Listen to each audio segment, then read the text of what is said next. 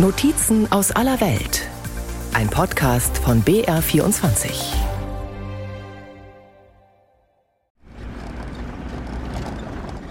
Frühmorgens im Nairobi Nationalpark. Das Auto ruckelt über die holprigen Pisten.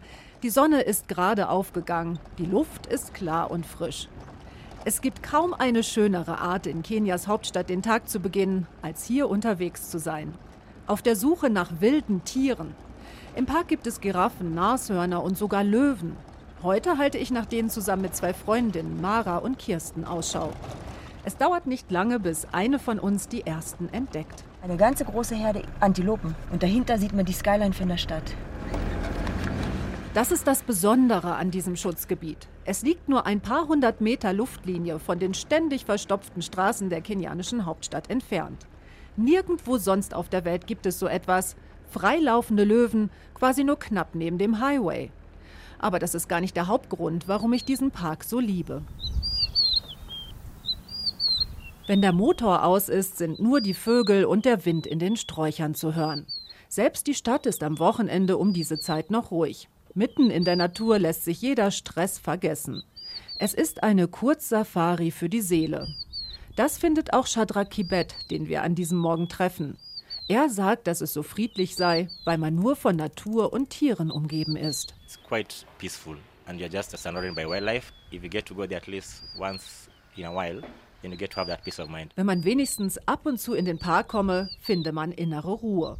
Darum ist der Mit-30er ein regelmäßiger Besucher. Etwa einmal im Monat beginnt er hier den Tag und hat schon viele Tiere gesichtet. Leoparden allerdings erst zweimal, weil sie schwer zu finden sind.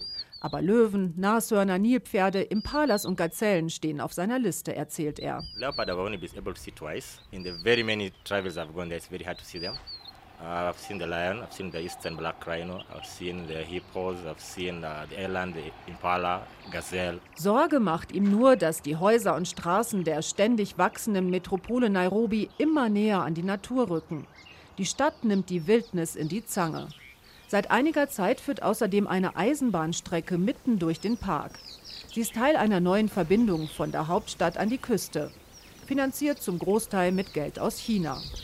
Obwohl die Strecke auf Stelzen errichtet wurde, damit nicht plötzlich Nashörner die Gleise blockieren, stört sie doch die Idylle. Solche Entwicklungen sind Parkliebhaber Chadrakibet ein Grauen denn der Nationalpark sei ein einzigartiger Platz. Nairobi National Park is a very unique place. Jeder solle auch seine Kinder hierher bringen, denn sie müssten wissen, was verloren gehen kann, damit sie einen Grund haben, für den Erhalt zu kämpfen. If they are not informed about what they are losing, then they won't have a reason to fight for it. Der Park wurde 1946 eröffnet. Im Vergleich zu den großen Schutzgebieten in Kenia wie Masai Mara oder Amboseli ist er mit gut 100 Quadratkilometern überschaubar. Aber auch hier haben Dutzende Säugetierarten und hunderte verschiedener Vögel ein Zuhause. Von den berühmten Big Five, den großen fünf, die als Attraktion jeder Safari gelten, finden sich hier immerhin vier. Nashorn, Büffel, Löwe und Leopard. Nur Elefanten gibt es nicht im Nationalpark. Für sie ist das Gelände zu klein. Allerdings gibt es einen Ort, der daran erinnert, wie viele Elefanten in Kenia wegen ihrer Stoßzähne gejagt werden. An einer Stelle im Park markieren Steine zwei große runde Feuerstellen. Daneben ist ein Denkmal errichtet, das davon erzählt, was hier passiert ist. Die erste große Aktion zum Verbrennen von Elfenbein. Im Juli 1989 ließ der damalige kenianische Präsident Daniel Arap Moi zwölf Tonnen beschlagnahmte Stoßzähne aufschichten und in Brand stecken. Ein loderndes Mahnmal gegen Wilderei. Es sollte die Weltöffentlichkeit aufrütteln und deutlich machen, dass etwas zum Schutz der Elefanten unternommen werden muss. Tatsächlich wurde schon wenig später von vielen Staaten, unter anderem den USA und europäischen Ländern, ein Artenschutzabkommen unterzeichnet, das den Handel mit Elfenbein verbot. Ein erster Schritt, um zu verhindern, dass sich die Zahl der Elefanten weiter reduziert. In Kenia gab es zu dieser Zeit noch 17.000 von ihnen. Gut 20 Jahre vorher waren es noch 130.000 gewesen. An den Feuerstellen können wir aus dem Auto aussteigen und alles aus der Nähe anschauen. Das macht gerade auch eine andere Gruppe von Parkbesuchern. Es sind Zahnärzte aus den USA, die regelmäßig nach Kenia kommen, um auf dem Lande umsonst Zahnbehandlungen durchzuführen. Den Einsatz verbinden sie immer auch mit Safari-Ausflügen. Zahnarzt Morris Mugo, der familiäre Wurzeln in Kenia hat, organisiert die Touren zusammen mit seiner Frau. Er findet es wichtig, auch zu zeigen, wie bedroht die Wildtiere sind. Poaching is a big threat to all animals. And it's always great to come here and learn that this is where our second president banned a lot of ivory. Es sei toll, sich noch einmal anzuschauen, wo Kenias zweiter Präsident damals all das Elfenbein verbrannt habe. Die Aktion wurde mehrmals wiederholt, zuletzt im Jahr 2016. Dieses Mal gingen sogar 105 Tonnen Stoßzähne in Flammen auf. 150 Millionen Dollar wäre das Elfenbein auf dem Schwarzmarkt wert gewesen. Eine Riesensumme. Gerade darum sei es wichtig, immer wieder zu zeigen, dass das Elfenbein den Elefanten und nicht den Menschen gehöre, meint Morris Mugus Frau Elizabeth. Ivory is meant for the animals, it's not meant for any human being. Inzwischen gibt es in Kenia der letzten Wildtierzählung zufolge wieder gut 36.000 Elefanten. Die Population hat sich etwas erholt. Doch immer noch werden Elefanten und auch Nashörner wegen ihres kostbaren Horns gejagt. Davon zeugt auch ein Waisenhaus für Babyelefanten, das dem Nationalpark vorgelagert ist. Die kleinen Dickhäuter werden hierher gebracht, wenn Wildhüter sie allein irgendwo in der Savanne finden, weil die Mutter von Wilderern erlegt wurde oder sich aus anderen Gründen nicht mehr um den Nachwuchs kümmern kann. Ein Ausflug in diese Auffangstation lohnt sich auch immer, aber das ist ein Programmpunkt für einen anderen Tag. Jetzt fahren wir erstmal weiter durch den Park. Die nächste Entdeckung macht an diesem Morgen Mara. Hinter Sträuchern ragen ein paar lange Hälse hervor. Ganz viele Strauße. Die braunen sind die Weibchen und die schwarzen sind die Männchen. Die Strauße rupfen an Gräsern und picken nach Blättern. Und auch wir bekommen jetzt Hunger. Im Park gibt es Picknickplätze, an denen man mitten in der Natur frühstücken kann.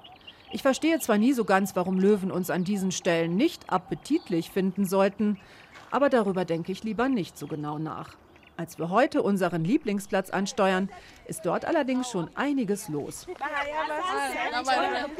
Eine Gruppe junger Frauen ist da. Sie kommen aus Kibera, einem großen Slum in Nairobi. Eine Hilfsorganisation hat den Ausflug bezahlt, erzählt eine von ihnen.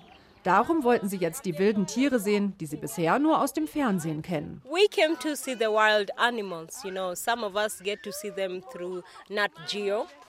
In the television, but you know, it's it's a good feeling to see the wild animals face to face. Ganz dicht dran an allen Wildtieren will sie sein.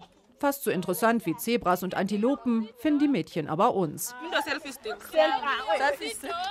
Sie wollen ein paar Selfies mit uns machen. Andere Besucher des Picknickplatzes sind Stammgäste im Nationalpark.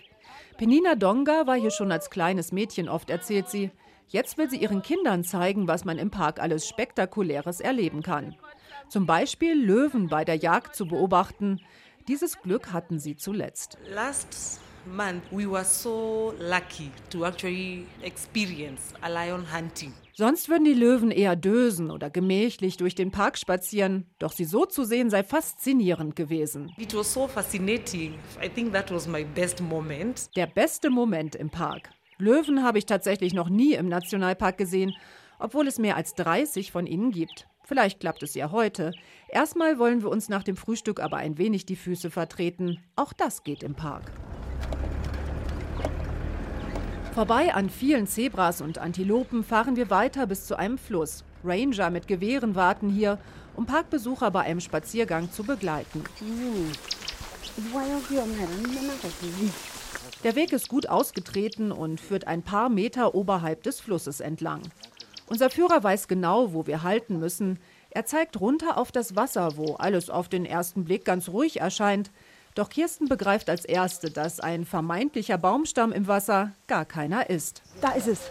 Der Krokodil. Eigentlich nicht zu übersehen liegt das Exemplar von etwa vier Metern am Wasser. Der Ranger macht uns deutlich, dass wir ganz leise sein sollen, sonst würde das Krokodil verschwinden. If you, you disturb it, it will disappear. And we don't want it to disappear. If it's a matter of going, you want it to go on its own, not that you interfere with it. Sonst sind hier oft auch Nilpferde zu sehen, nur heute nicht. Unser Begleiter sagt, das liege daran, dass es wenig geregnet habe. Auf der Suche nach Wasser seien die Hippos weitergezogen. We always have hippo here, but the moment it has not been raining, so they migrate to where there is water. Keine Nilpferde. Dafür entdecken wir an einer Wasserstelle ein bisschen weiter gleich ein Dutzend Giraffen. Sie suchen Erfrischung von der Mittagshitze, die langsam aufkommt. Es ist toll, den Wildtieren so nah zu sein. Mit dem Schutz der Ranger fühlen wir uns sicher. Allerdings gibt es manchmal Situationen, in denen auch sie von Angriffen überrascht werden. Das erzählt uns ein anderer Ranger, Isaac Kenoti. Auf seinem Kopf ist eine lange Narbe quer durch die kurzgeschorenen Haare zu sehen. Die stammt vom Horn eines Büffels. Das Tier habe plötzlich vor ihm gestanden, erzählt er, nur noch ein bis zwei Meter entfernt. Und es sei weiter auf ihn zugekommen.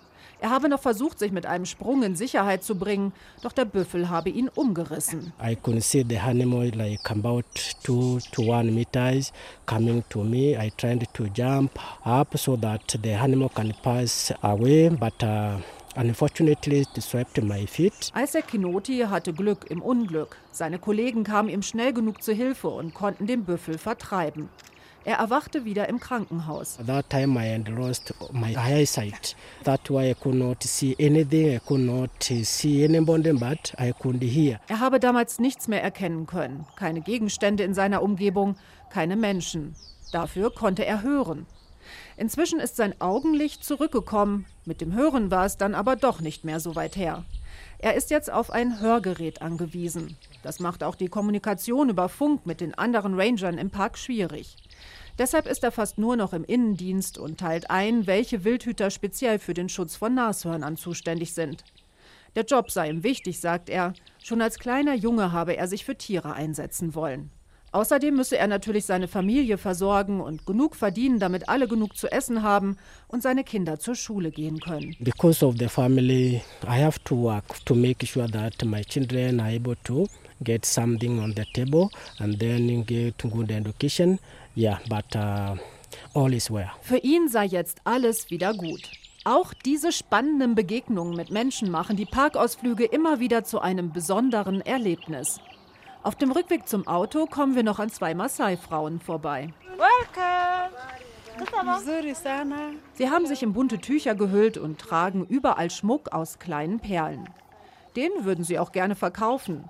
Eine der Frauen erzählt, dass sie jeden Tag von morgens bis nachmittags hier sei. Every day I come here early in the morning, then afternoon I go back and I find school fees for my children and also some food. Mit dem Erlös könne sie Schulgebühren für ihre Kinder bezahlen und habe auch etwas Geld für Essen.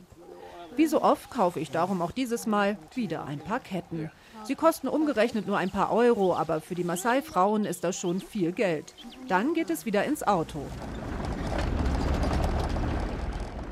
Nach kurzer Zeit ist der Weg vor uns halb blockiert. Ein Kleinbus, in Kenia Matatu genannt, steht auf der Strecke. Darin entdecken wir die Gruppe aus dem Slum Kibera, die wir vorher am Picknickplatz getroffen haben, zusammen mit ihrem Fahrer.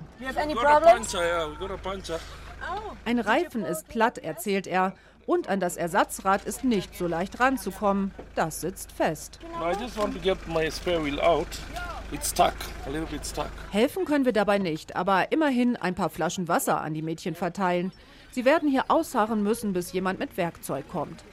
Der Fahrer hat telefonisch schon den Kenya Wildlife Service am Eingangstor verständigt.